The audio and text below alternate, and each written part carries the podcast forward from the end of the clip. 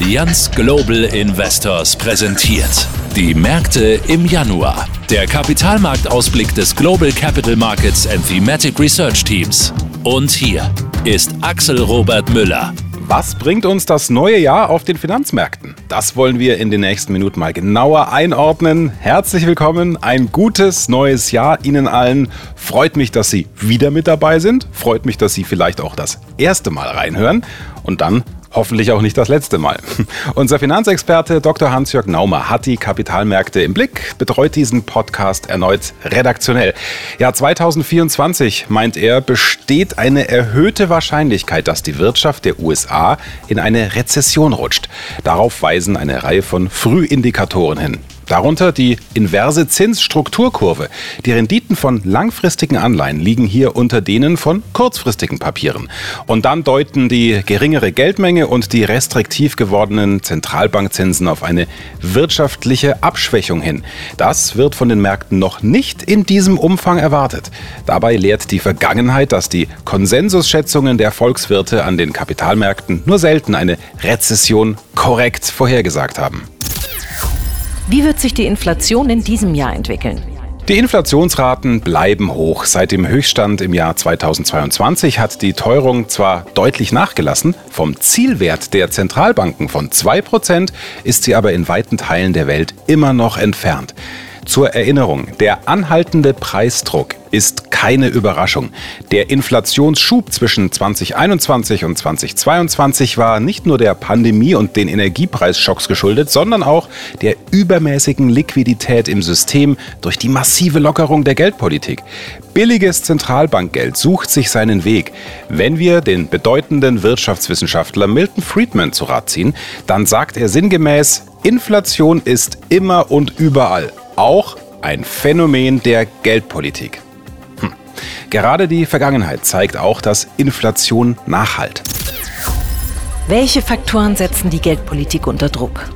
Ja, das sind vor allem drei Aspekte. Die Deglobalisierung, also der Prozess, in dem sich Staaten auf wirtschaftlicher und politischer Ebene weiter voneinander entfernen. Zum anderen die Dekarbonisierung, bei der die Wirtschaft versucht, weniger klimaschädliche Energiequellen einzusetzen und die Demografie, also wie sich die Bevölkerung entwickelt, vor allem im Hinblick auf die Altersstruktur. Diese drei Aspekte sorgen für einen strukturellen Preisdruck. Lediglich die Digitalisierung lässt erwarten, dass sich die Preise entspannen. Die Geldpolitik wird uns also in das neue Jahr begleiten. Genauso wie die Geopolitik. Die geopolitischen Spannungen mit zwei Kriegen im Nahen Osten und in der Ukraine sorgen für ein schwieriges Umfeld. In vielen Teilen der Welt stehen Wahlen an, darunter die Europa Europawahl und die Wahl des US-Präsidenten. Spannend bleibt es, ob die japanische Zentralbank ihre langjährige Politik der Zinskurvensteuerung mit einer Obergrenze für langfristige Staatsanleiherenditen beendet.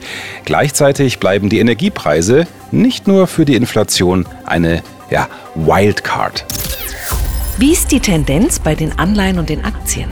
Was sich abzeichnet, die Anleihen sind als Vermögensgattung wieder zurück. Spätestens, wenn die Geldmarktzinsen wieder sinken sollten, dann sollten sie weiter an Bedeutung gewinnen.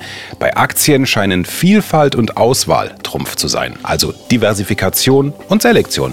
Kommt es zu einer Rezession in den USA, so zeigen unsere Analysen, dass die Trendwenden nach oben an den Aktienmärkten in der Vergangenheit nicht vor dem Beginn der Rezession, sondern erst während ihres Verlaufs erfolgten wenn die Märkte den Aufschwung vorweggenommen haben. Auch 2024 dürfte also ein Jahr mit viel Bewegung werden. Neu ist das nicht. Die Geschichte des Kapitalmarktes ist auch die Geschichte der Risiken. Am Ende hat sich das Wachstum durchgesetzt. Ohne Risiken könnte auch keine Risikoprämie erwartet werden. Insgesamt dürfte dieses Jahr die gesamte Bandbreite des Multi-Asset gebraucht werden, also eine aktive Aufteilung der Anlagen über mehrere Vermögensklassen.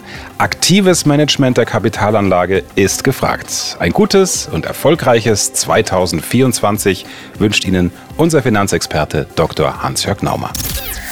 Welche taktische Vermögensaufteilung für Aktien und Anleihen liegt nahe? Ja, verbunden mit dem verhaltenen Wachstumsausblick scheint es für kurzfristig und taktisch handelnde Investoren nahezuliegen, vorsichtiger ins neue Jahr zu starten.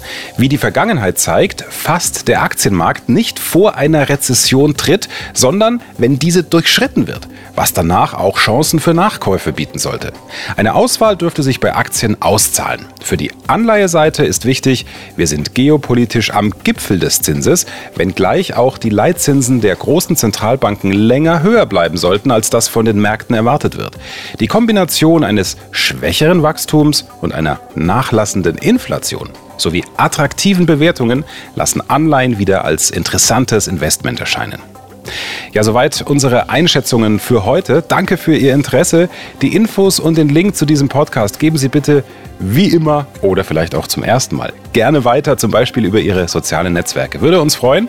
Unsere Finanzexperten beobachten weiterhin die Kapitalmärkte. Neue Infos gibt es dann wieder am ersten Freitag im Februar in einer neuen Podcast-Folge. Bis dahin, machen Sie es gut. Ausführlichere Infos und weiterführende Links auch im aktuellen Kapitalmarktbrief unter www.allianzglobalinvestors.de. Investieren birgt Risiken. Der Wert einer Anlage und Erträge daraus können sinken oder steigen. Investoren erhalten den investierten Betrag gegebenenfalls nicht in voller Höhe zurück. Die dargestellten Einschätzungen und Meinungen sind die des Herausgebers und oder verbundener Unternehmen zum Veröffentlichungszeitpunkt und können sich ohne Mitteilung darüber ändern. Die verwendeten Daten stammen aus verschiedenen Quellen und wurden zum Veröffentlichungszeitpunkt als korrekt und verlässlich bewertet. Bestehende oder zukünftige Angebots- oder Vertragsbedingungen genießen Vorrang. Die Vervielfältigung, Veröffentlichung sowie die Weitergabe des Inhaltes in jedweder Form ist nicht gestattet gestattet, es sei denn, dies wurde durch Allianz Global Investors GmbH explizit gestattet. Für Investoren in Europa exklusive Schweiz. Dies ist eine Marketingmitteilung, herausgegeben von Allianz Global Investors GmbH www.allianzgi.de. Eine Kapitalverwaltungsgesellschaft mit beschränkter Haftung, gegründet in Deutschland. Sitz Bockenheimer Landstraße 42 bis 44 in 60323 Frankfurt am Main. Handelsregister des Amtsgerichts. Frankfurt am Main HRB 9340, zugelassen von der Bundesanstalt für Finanzdienstleistungsaufsicht Aufsicht